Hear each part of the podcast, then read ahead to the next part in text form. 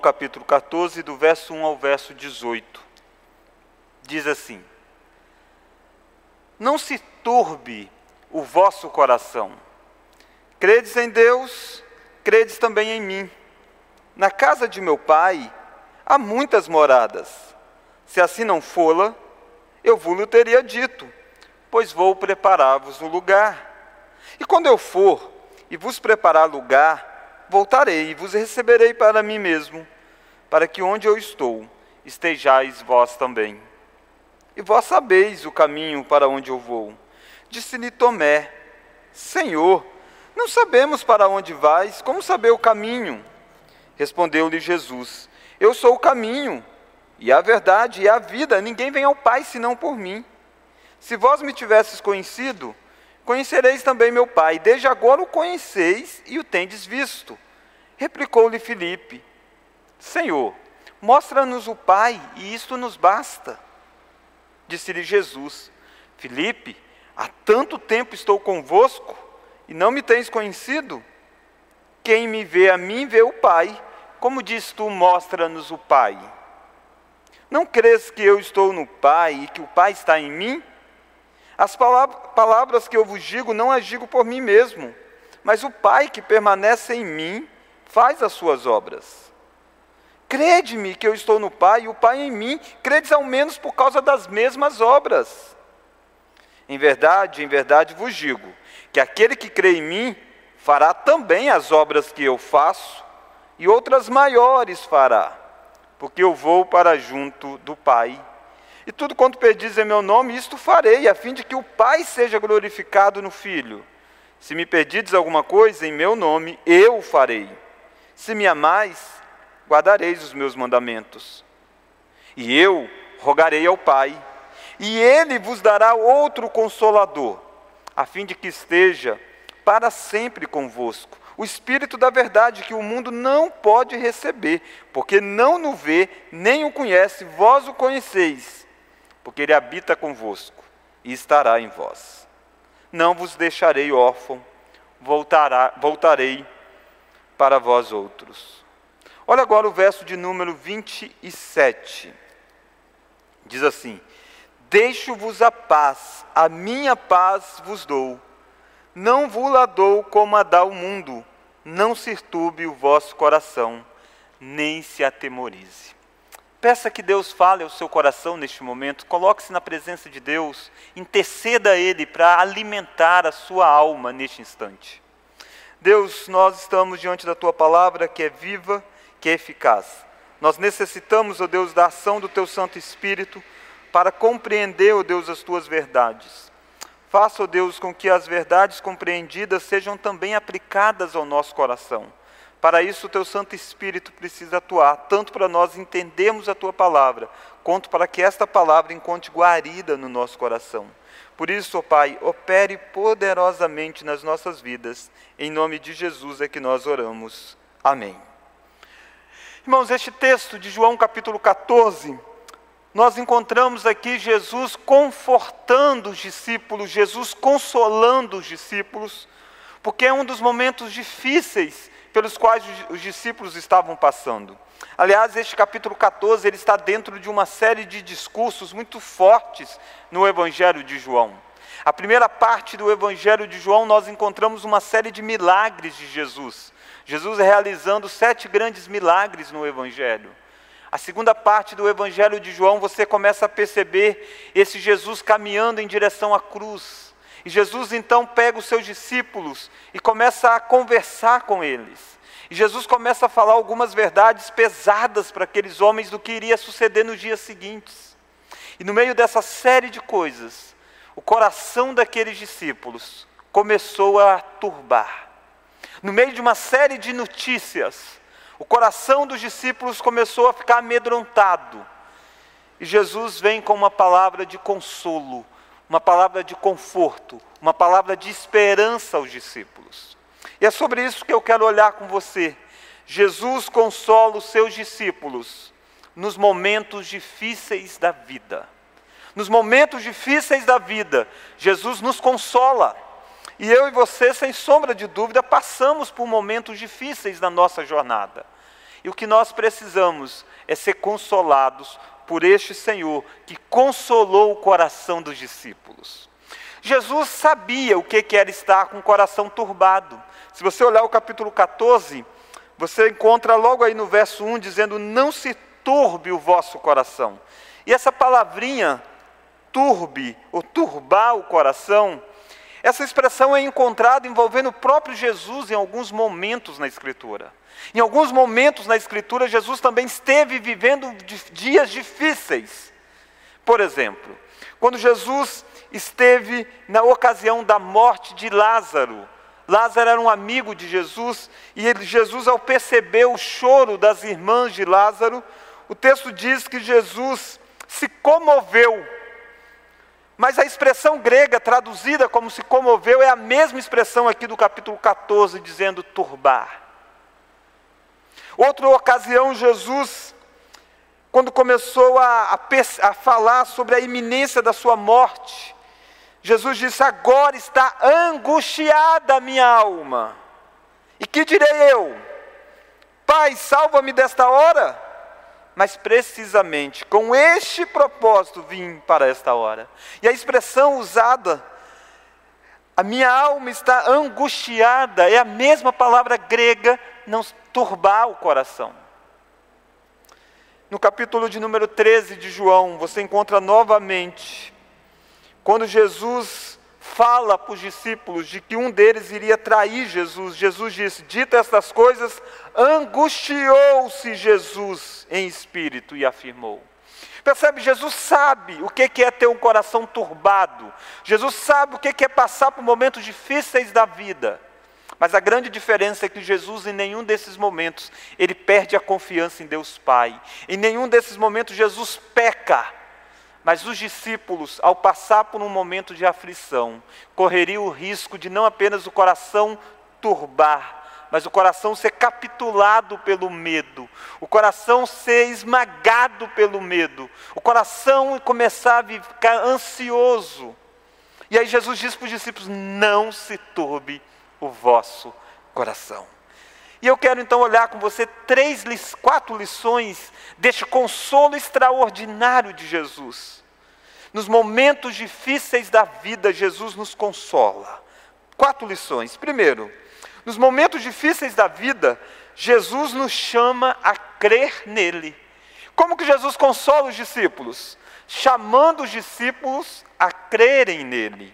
Olha lá o capítulo 14, olha o verso 1. Não se turbe o vosso coração, é uma ordem de Jesus. Credes em Deus, credes também em mim. Percebe que Jesus está chamando os discípulos a crer nele. A forma de nós se livrar de um coração turbado é crer em Jesus. O remédio é a fé em Cristo, é continuar depositando toda a nossa confiança em Jesus, para que o nosso coração não seja tomado por uma realidade turbada. Percebe que quando você olha, de fato os discípulos estavam nos ápices dos grandes acontecimentos. Aquele grupo de discípulos tinham ingressado para seguir a Jesus e a maioria deles tinha uma perspectiva errônea do ministério de Jesus. Eles acreditavam que Jesus seria um rei político, um rei econômico, um Messias salvador no aqui e agora para mudar a realidade da vida deles. As circunstâncias seriam muito boas. E muitos abandonaram casa, abandonaram família, abandonaram emprego nessa perspectiva. Por mais que Jesus constantemente advertia eles, dizendo: o filho do homem não tem onde reclinar a cabeça. Mas uma motivação errônea esteve na vida de muitos daqueles homens. E sabe que Jesus tinha caminhado para Jerusalém. E nesse caminho até Jerusalém, uma multidão começou a clamar, conclamar, dizendo: Jesus, o Rei, Osana, o que vem em nome do Rei. Há uma série de declarações de pessoas querendo tornar Jesus Rei. Mas de repente, a página vira, de repente as coisas mudam, de repente o discurso de Jesus para aqueles homens é dizendo: Eu vou partir, por um pouco vocês irão me ver e depois não me verão mais. Jesus está dizendo: Eu vou ir, vocês ficarão. E Jesus começou dizendo assim: Olha, chegou a hora de eu ser entregue. Eles vão me humilhar, eles vão me, me espancar, eu serei entregue ao matadouro. Jesus disse assim: um de vocês irá me negar, um de vocês irá trair. Depois Jesus começa a dizer para Pedro, e Pedro começa a dizer: Não, Senhor, eu de modo algum vou abandonar você. E aí Jesus diz para Pedro: Pedro, você, antes que o galo cante, você me negará três vezes. Percebe, queridos, que os últimos acontecimentos, as últimas notícias, não estavam sendo boas para o grupo dos apóstolos, para o grupo dos discípulos. A notícia é que um deles iria negar, trair Jesus, que era Judas, o outro iria negar Jesus, e todos seriam dispersos, e Jesus não estaria mais fisicamente com eles.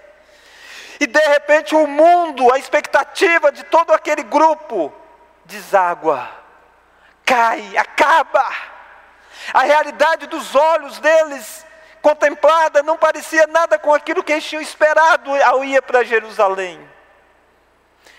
E é no meio dessa falta de esperança, é no meio de quando tudo parece ter ido ao, ao fim, Jesus diz para eles: continuem crendo em mim. Quando os olhos de vocês não verem a realidade, acontecendo como vocês achavam que deveria acontecer, continue crendo em mim. Jesus está chamando aqueles homens para crer, porque os dias seguintes seriam terríveis. Eles iriam ver Jesus sendo pregado, conduzido, levado à cruz do Calvário. Eles iriam ver colocar sobre a cabeça de Jesus uma coroa de espinho. Eles iriam ver rasgarem a veste de Jesus. Eles iriam ver Jesus sendo espancado. Percebe? Nada disso estava na mente daquele grupo dos discípulos antes. E Jesus está dizendo: quando vocês verem esta realidade, vocês precisam continuar crendo em mim. Crer em Jesus quando tudo vai bem é fácil. Crer em Jesus quando ele estava realizando os milagres era fácil. Crer em Jesus quando ele estava andando sobre as águas era fácil. Crer em Jesus quando ele acalmava a tempestade era fácil. Crer em Jesus quando ele curava leproso era fácil. Crer em Jesus quando ele curava cego era fácil. Crer em Jesus quando ele multiplicava pães era fácil. O difícil era crer em Jesus quando ele parecesse aos olhos humanos mais frágil do que nunca. Quando as pessoas estivessem zombando dele, dizendo: desça da cruz, e ele não iria descer. Quando as pessoas dissessem: salvou os outros, mas não salvou a si mesmo. E muitos daqueles discípulos não atentaram para essa declaração de Jesus e tiveram dificuldade de crer. Muitos daqueles discípulos se espalharam, muitos daqueles discípulos acharam que tinha acabado a esperança deles. Aliás, na estrada de Emaús, um grupo manifestou isso que estava no coração, quando eles disseram assim: Nós achávamos que seria Ele quem iria redimir Israel. Mas todas essas coisas aconteceram e ele foi pregado na cruz. Queridos, eu e você somos chamados a crer em Deus quando as coisas estão difíceis na nossa vida. Nós estamos no início de um ano ainda. Iniciamos agora o quarto mês deste ano, abril. E tenho certeza que nas viradas de 2019 para 2020, nos projetos que você fez, nas expectativas que você tinha, em nenhum desses momentos constava talvez uma pandemia que assolasse e chegasse até você. Talvez você tinha alguma notícia ou outra de possível focos acontecendo em algum lugar do mundo, mas nada comparado com o que o mundo vive hoje. E quando, os, quando as coisas diante dos nossos olhos parecem que não estão do jeito que nós planejamos, nós somos chamados a continuar crendo em Jesus. O mundo daqueles discípulos iria meio que virar de cabeça para baixo, as expectativas iriam ruir, mas Jesus diz para eles: continue crendo em mim. Os seus planejamentos financeiros é possível que esteja meio que virando de cabeça para baixo. Talvez o seu projeto profissional esteja meio que virando de cabeça para baixo.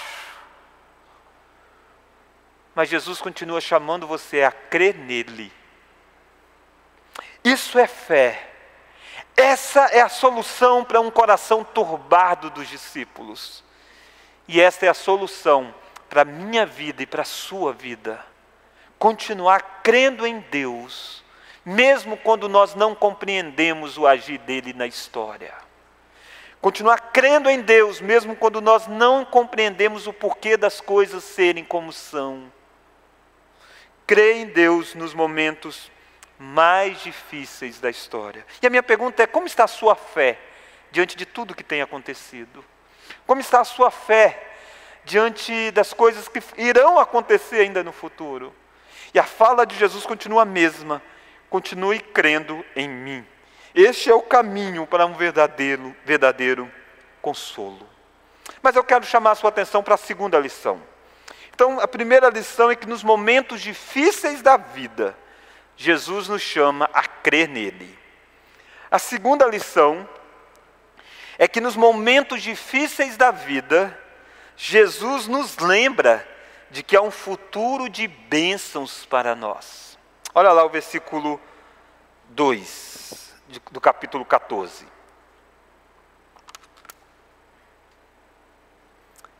Na casa de meu pai há muitas moradas, se assim não fora, eu vos teria dito, pois vou preparar-vos o lugar. E quando eu for e vos preparar lugar, voltarei e vos receberei para mim mesmo, para que onde eu estou estejais vós também. Olha como Jesus está consolando o coração daqueles discípulos. Primeiro, chamado a crer nele. Segundo, um olhar para o futuro. Jesus diz: tem um futuro de bênçãos para você. Olhe para frente, olha para aquilo que está reservado para vocês.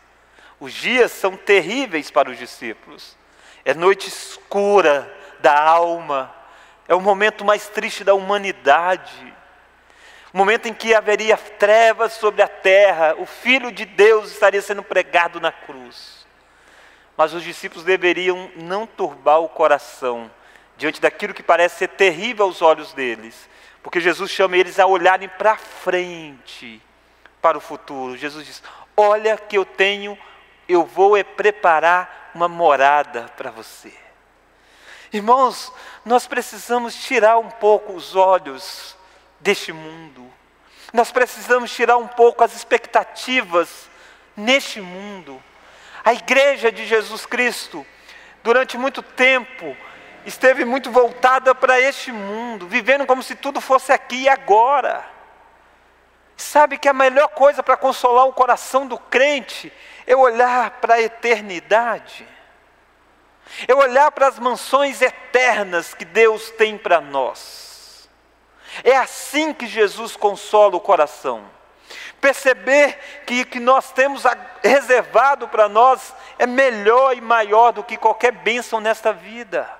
Por melhor que seja uma bela profissão, isso é nada perto da casa que nós temos preparado na eternidade. Por melhor que seja uma saúde nessa vida, não é nada comparado ao que nós temos na eternidade. Por melhor que seja uma bela casa, o convívio familiar, ainda é pouco diante daquilo que Deus tem preparado para nós. O futuro do povo de Deus é maravilhoso, é feliz, é uma morada eterna. E perceba que os discípulos não estavam percebendo que os dias da grande aflição que os discípulos iriam passar, que era perder a presença física de Jesus, é ver o Messias dele sendo preso e morto, era na verdade a, a porta sendo aberta para a morada celestial. Aquilo que parece uma tragédia, coopera para o bem daqueles que creem em Deus. Se Jesus não fosse separado fisicamente daqueles discípulos, nunca a morada tinha sido preparada para os discípulos. Na verdade, os discípulos nunca estariam preparados para viver nelas. Sabe que às vezes os momentos difíceis da vida nossa é apenas para nos lembrar que nós temos algo maravilhoso além desta vida. E por que é que Jesus foi preparar esse lugar. Olha lá o versículo de número 2. Na casa de meu pai há muitas moradas, se assim não for, eu vos teria dito, pois vou preparar-vos o lugar. E quando eu for e vos preparar lugar, voltarei e vos receberei para mim mesmo, para que onde eu estou estejais vós também. E aí Jesus vai mostrar que o lugar sempre esteve preparado. Afinal de contas, quando ele voltar, Mateus capítulo 25 diz que ele vai dizer aos seus discípulos: Os que estiverem à sua direita, vinde, benditos de meu Pai, possuí por herança o reino que vos está preparado desde a fundação do mundo. A morada celestial sempre esteve preparada. O que Jesus foi preparar é mais do que a morada. Jesus foi preparar o lugar para que pessoas indignas possam morar nos novos céus e nova terra. O que Jesus iria fazer na cruz do Calvário era dar a Pedro o direito de morar na, naquela mansão celeste. Porque Pedro não poderia morar por si só. Pedro não é nem capaz de dizer que conhece a Jesus antes que o galo cante. Ele nega o Senhor. Sabe do que, que adianta saber que tem um paraíso preparado se eu e você somos pecadores? Se eu e você pecamos por ação, por omissão, por pensamento? Se o lugar preparado é santo e nós somos falhos? Só é possível consolar o nosso coração essa realidade é se Jesus preparar para que nós que somos pecadores possamos morar neste lugar eterno. E era isso que ele ia fazer. Ele disse: quando eu for preparar o lugar, eu volto para vocês. A cruz do Calvário era Jesus preparando a vida dos discípulos, era Jesus purificando a vida dos discípulos. Querido, sabe por que você pode ter consolo de um futuro eterno? Não apenas porque existe um paraíso preparado, mas porque Jesus habilitou você a entrar nele. Sem Jesus não existe desfrute desse paraíso. Sem Jesus o que as pessoas têm é condenação eterna. Mas com Jesus você tem livre acesso a essas moradas. E olha que Jesus vai descrever assim. Olha lá, Jesus vai se descrever no versículo 6 de João capítulo 14. Ele vai dizer: Respondeu-lhe Jesus: Eu sou o caminho, e a verdade e a vida ninguém vem ao Pai senão por mim. Percebe? Jesus está dizendo: Eu sou aquele que torna possível o relacionamento do homem com Deus Pai. E ele vai dizer isso através de três figuras. Ele vai dizer que ele é o caminho. Jesus não é um caminho, ele é o caminho, artigo definido. Ele é o único caminho que torna o homem possível a Deus Pai. Ele faz com que Deus se relacione com o homem. Todas as bênçãos que Deus derrama sobre a sua vida, ele faz em Cristo. Paulo disse isso em Efésios. É por causa de Cristo. Em Cristo tem todo o tesouro de bênçãos destinado. E a forma como o homem chega diante de Deus é também por Cristo. Ele é o único mediador. Ele preparou o caminho e agora o acesso é livre. Mas ele não é só o caminho. Jesus é a verdade.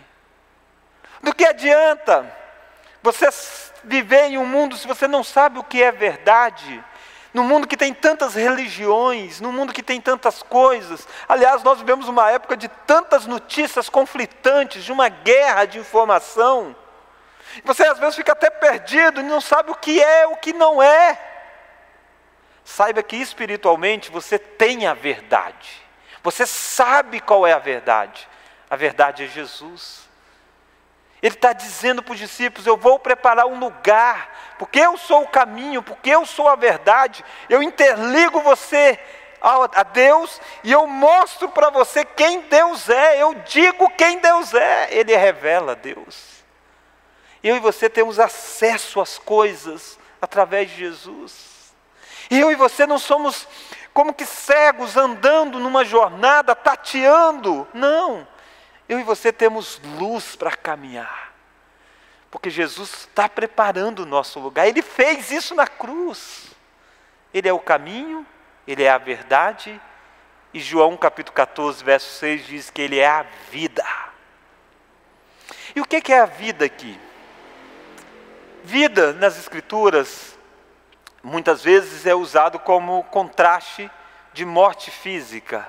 Então a pessoa está viva e o outro está morto fisicamente. Mas vida na Escritura é também utilizada no sentido de vida espiritual. E aqui em João capítulo 14, o contraste não é com que Jesus é a vida no sentido que Jesus é o fôlego da vida. Não. Jesus é a vida no sentido que ele é a vida espiritual. Porque todas as pessoas estão mortas espiritualmente. Todas as pessoas estão desconectadas de Deus, estão fora de quem Deus é. E Jesus vai dar vida. E a pessoa enxerga o reino. Percebe por que, que Jesus diz: tem um, uma, uma série de moradas, tem uma casa preparada para você, porque eu sou o caminho para esse acesso. Eu sou aquele que digo a verdade, eu sou a verdade, e eu sou a vida. Eu dou vida a vocês. Irmãos, o que eu e você precisamos olhar em dias difíceis é para o futuro que está nos reservado. E o futuro que nós temos é um paraíso eterno. É dias de maravilhas eterno. É dias de habitar no novos céus e nova terra. Quando isso vai acontecer, nós não sabemos. Jesus falou sobre isso já há mais de dois mil anos. E essa esperança tem que estar sempre presente nos momentos difíceis. Os dias difíceis daqueles discípulos eram consolados. Jesus os consolou, mostrando moradas eternas. Dias difíceis da nossa jornada deve consolar o nosso coração com a verdade de que aquele que está em Cristo, tudo coopera para o bem deles. Aquele que está em Cristo, ele vive eternamente com Jesus. A melhor coisa que está para nós é o que vai acontecer no futuro, é habitar com o Senhor.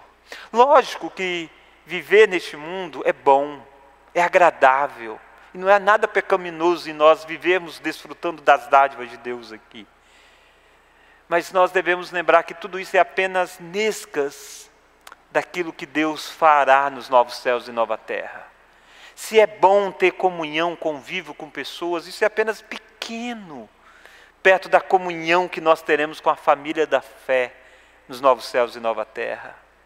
Se é bom adorar a Deus agora, é ainda pequeno perto daquilo que nós iremos fazer nos novos céus e nova terra.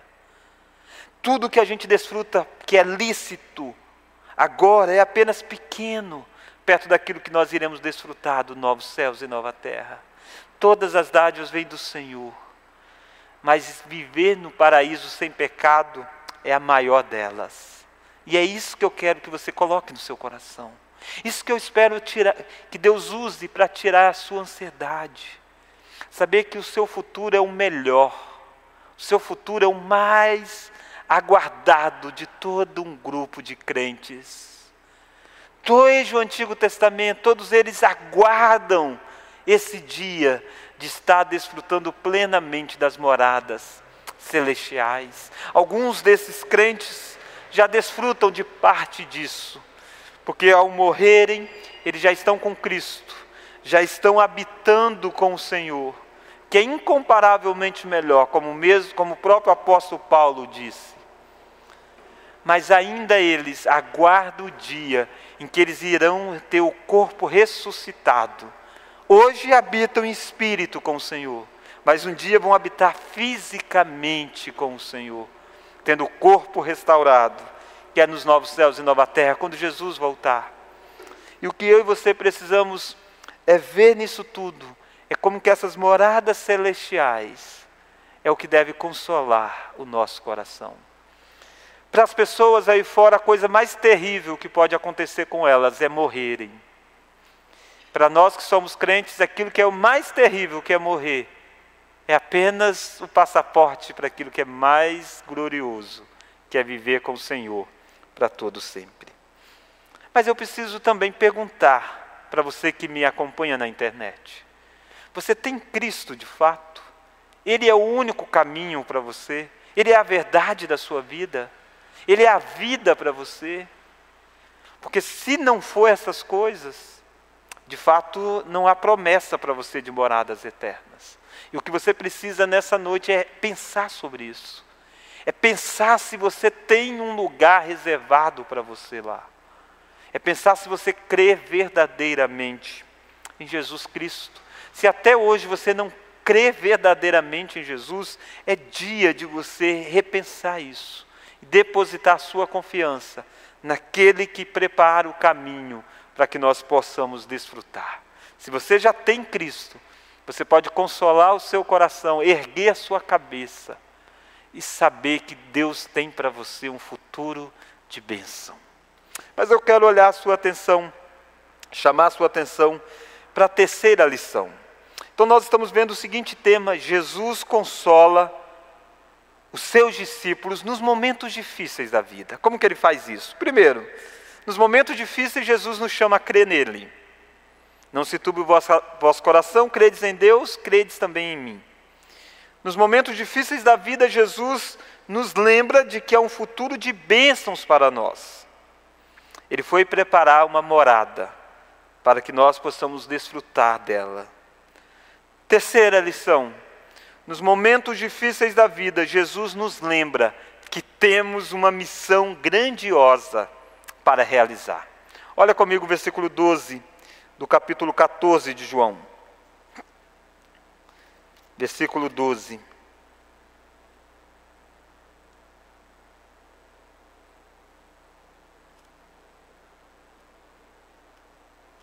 Olha lá o verso 12. Em verdade, em verdade vos digo que aquele, aquele que crê em mim fará também as obras que eu faço, e outras maiores fará, porque eu vou para junto do Pai. Olha que interessante, Jesus está se despedindo de certa forma dos discípulos, dizendo que ele vai partir, coisas terríveis, mas Jesus disse para eles assim: vocês irão fazer obras maiores do que as que eu faço. Jesus quer consolar os discípulos, dizendo para eles: vocês têm uma missão grandiosa, então vocês não podem ficar com o coração turbado, vocês não podem ficar amedrontados. Você tem uma grande missão. Qual que é essa missão? Fazer as obras de Jesus e obras ainda maiores. E essa expressão obras, muitas vezes, é mal interpretada. Muitas pessoas acabam re, é, reduzindo obras aqui como se fosse a milagres. E aí você encontra uma grande dificuldade. Porque se obras forem milagres apenas, o que Jesus estaria dizendo é o seguinte: vocês farão os milagres que eu faço e milagres ainda maiores. Será que obras é milagres mesmo? Será que é possível alguém fazer mais milagres do que Jesus fez? Milagres ainda maiores? Jesus realizou muitos milagres. João disse que se fosse escrever não caberia nesse mundo, usando, lógico, de uma hipérbole, de um exagero. E Jesus cita alguns desses milagres. Só para você ter ideia, João, melhor dizendo, cita alguns. No Evangelho de João você encontra sete milagres. Olha a qualidade desses milagres. Jesus transformou água em vinho. Jesus curou o filho do oficial do rei, apenas com a sua palavra. Jesus curou um paralítico que estava há 38 anos nessa situação. Jesus multiplicou os pães e os peixes. Com cinco pães e dois peixinhos, Jesus alimentou cinco mil homens, tirando mulheres e crianças. Jesus andou sobre as águas. Jesus curou um cego de nascença.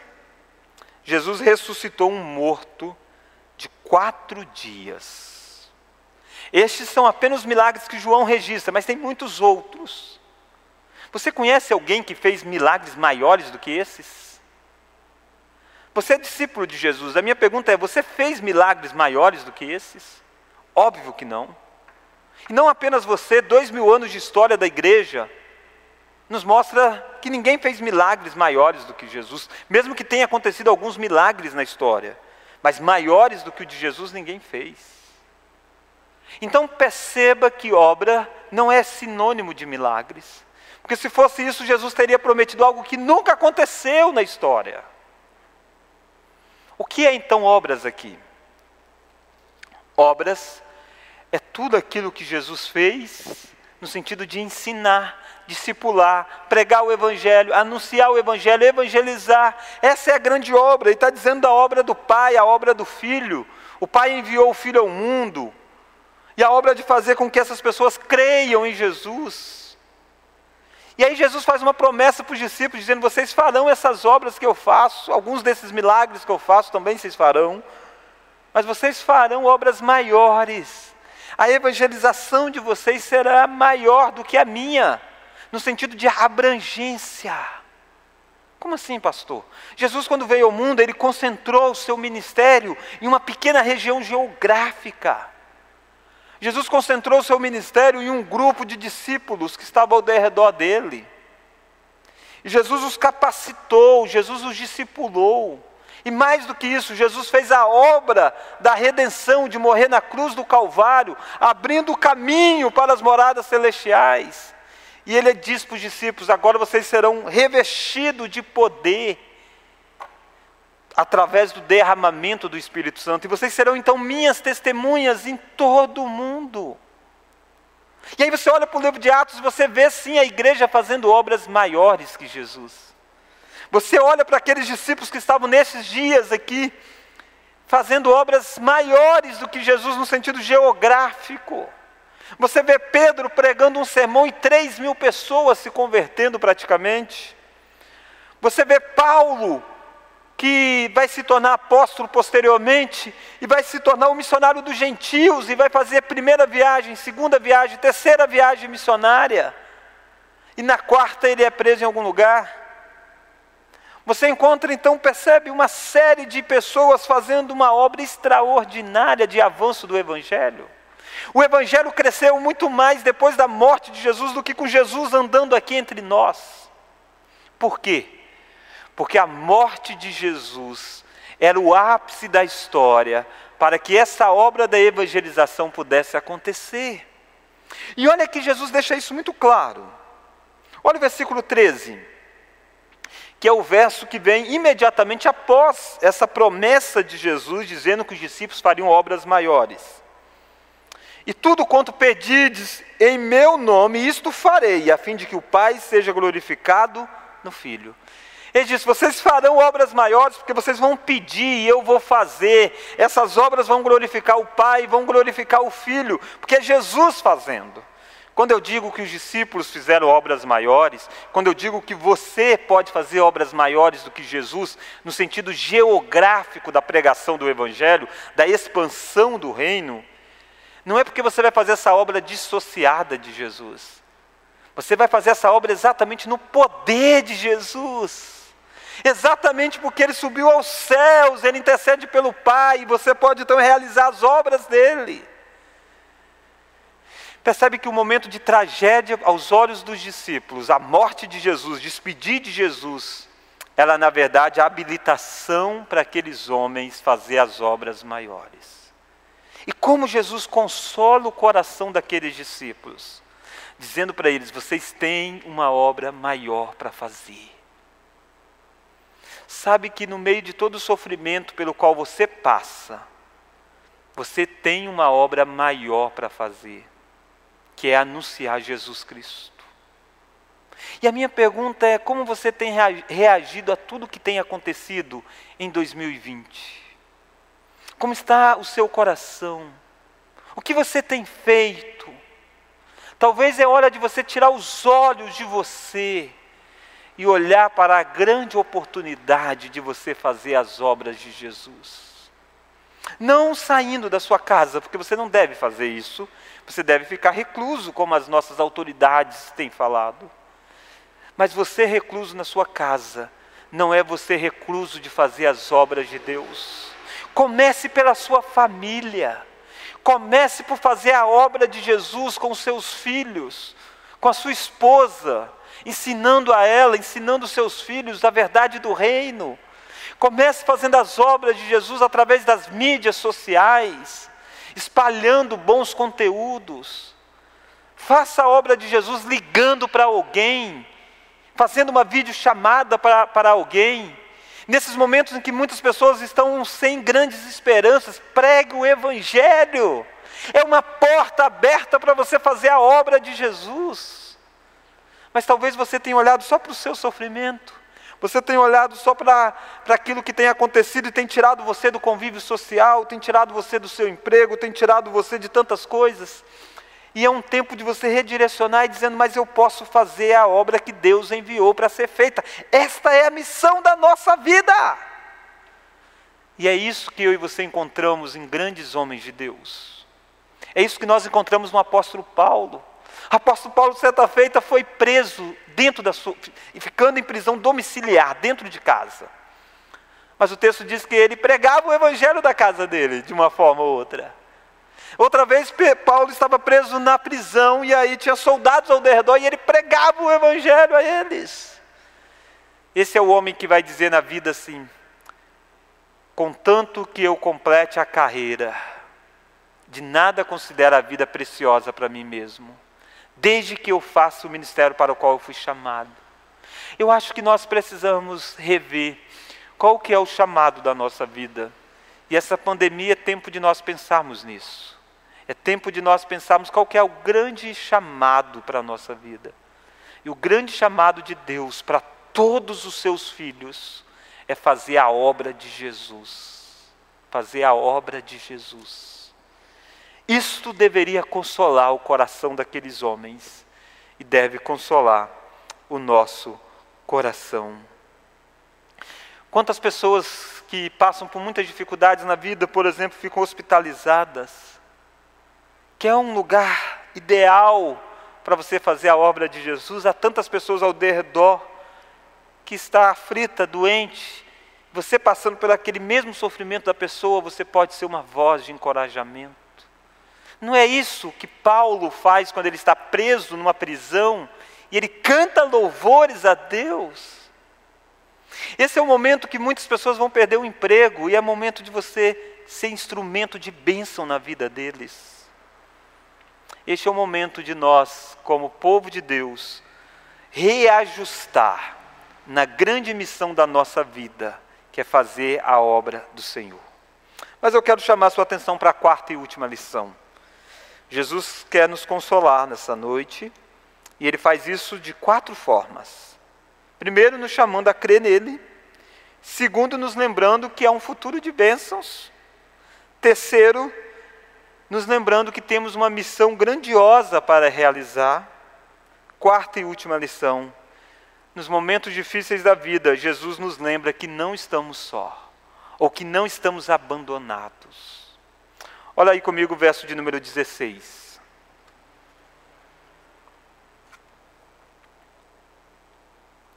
João 14, verso 16: E eu rogarei ao Pai, e ele vos dará outro consolador, a fim de que esteja para sempre convosco. Jesus está se despedindo desses discípulos, mas Jesus está dizendo: vocês não ficarão abandonados. Até o dia de você morar nas moradas celestiais, você não ficará abandonado. Enquanto você realiza a grande obra da missão do Evangelho, você não estará abandonado. É isso que eu e você precisamos saber. Nós não estamos sozinhos. Nós temos o outro consolador. E essa expressão com o outro é o outro da mesma essência, da mesma substância. É Jesus está dizendo, é o outro igual a mim, semelhante a mim, na mesma essência minha. E ele é chamado do Paracretos, Parectos, o consolador, o ajudador, o advogado. Ele é o Espírito Santo. Queridos, o substituto de Jesus na terra é o Espírito Santo. E ele é o substituto que está dentro do verdadeiro crente. De tal forma que, se você creu em Jesus, se Jesus é o caminho, a verdade e a vida para você, você tem o Consolador dentro de você. Você não tem apenas pessoas que consolam você com palavras, você tem o próprio Deus dentro de você, e Ele é o outro consolador. Ele é aquele que o mundo não tem.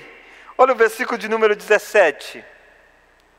O Espírito da verdade que o mundo não pode receber porque não o vê, nem o conhece, vós o conheceis, porque ele habita convosco e estará em vós. Percebe que esse consolador que você que é filho de Deus tem, o descrente não tem. A aflição que o crente passa e o descrente passa é semelhante, é igual. Mas o consolador que o crente tem, o descrente não tem. O espírito da verdade que o crente tem, o descrente não tem. E esse que está dentro de nós é alguém que nos conduzirá a toda a verdade. Olha lá o versículo de número 26. Mas o Consolador, o Espírito Santo, a quem o Pai enviará em meu nome, esse vos ensinará. João capítulo 14, verso 26. Ele vos ensinará todas as coisas e vos fará lembrar de tudo que vos tenho dito. Sabe quem é aquele que traz a palavra de Deus ao seu coração e à sua mente? É esse Espírito Santo que Deus deu a você. Sabe que é quem pode usar essa mensagem para consolar o seu coração? É esse Espírito Santo que Jesus prometeu que não nos deixaria só. E a minha pergunta é nesses momentos de solicitude que você vive, esse momento que você está privado de tantas coisas, você tem buscado ouvir este Espírito que está dentro de você através da palavra dele? Ele vai falar com você através da espada dele, que é a Escritura. Ele vai consolar você através dessa espada. Ele vai fazer você lembrar é destas verdades da Escritura. É assim que ele vai conduzir você a toda a verdade. Percebe que eu e você temos algo que ninguém tem aí fora para passar por essa tempestade que o mundo passa. É o Consolador dentro de nós ele foi derramado em Atos capítulo 2. Aqueles homens que ouviram isso desfrutaram da presença do Espírito Santo. Eu e você que nascemos de novo, eu e você que cremos em Cristo, nós temos o Espírito neste momento, neste ato da crença nossa em Cristo. Nós temos o Espírito habitando dentro de nós, porque é Ele quem faz com que nós creiamos verdadeiramente em Jesus. Não há crentes verdadeiros que não tenham o Espírito. Ele foi dado a nós para ser exatamente o nosso penhor, a nossa herança, até o resgate final. Eu queria que você olhasse para essa verdade preciosa e lembrasse de como tudo isso começou no Evangelho de João. Jesus dizendo: Não se turbe o vosso coração. Eram dias difíceis mesmo. Eram dias de aflição mesmo. A realidade diante dos olhos parecia que o mundo tinha virado de cabeça para o ar, como muitas vezes, de cabeça para baixo, melhor dizendo, como muitas vezes parece quando você vê noticiários. O que Deus faz para nos consolar? Quando a realidade diante de nós é adversa, Ele nos chama para crer nele, Ele nos chama para lembrar que temos um futuro de bênção, Ele nos chama saber que temos uma missão grandiosa para realizar e Ele nos garante que nós não estamos abandonados. Como você tem reagido a tudo isso? Que Deus possa consolar o seu coração, não se turbe o vosso coração. Vamos orar? Deus, neste momento nós agradecemos a Ti, ó oh Pai, porque a Tua palavra alimenta a nossa alma. Porque de fato o Senhor sabe como tratar com os nossos corações. O Senhor sabe, o oh Deus, conduzir os nossos olhos para aquilo que é eterno, que é morar no paraíso que o Senhor tem preparado para nós. Deus, que nós possamos ver a história como um palco do seu agir. Que nós possamos ser realinhados no propósito da nossa história, que é anunciar quem o Senhor é, a obra que o Senhor fez. Esta é a missão que o Senhor tem para nós. Que nós possamos, ó oh Deus, aproveitar todas as oportunidades que esta pandemia tem oferecido a nós de anunciar o verdadeiro Evangelho de Jesus, para que pessoas que até hoje não tenham vida possam ser conectados à verdadeira vida através do Senhor mesmo. Deus, obrigado, porque nós podemos descansar naquele que é o consolador da nossa vida, no próprio Espírito Santo que habita dentro de nós. Abençoe, ó Deus, as nossas vidas, em nome de Jesus Cristo. Amém.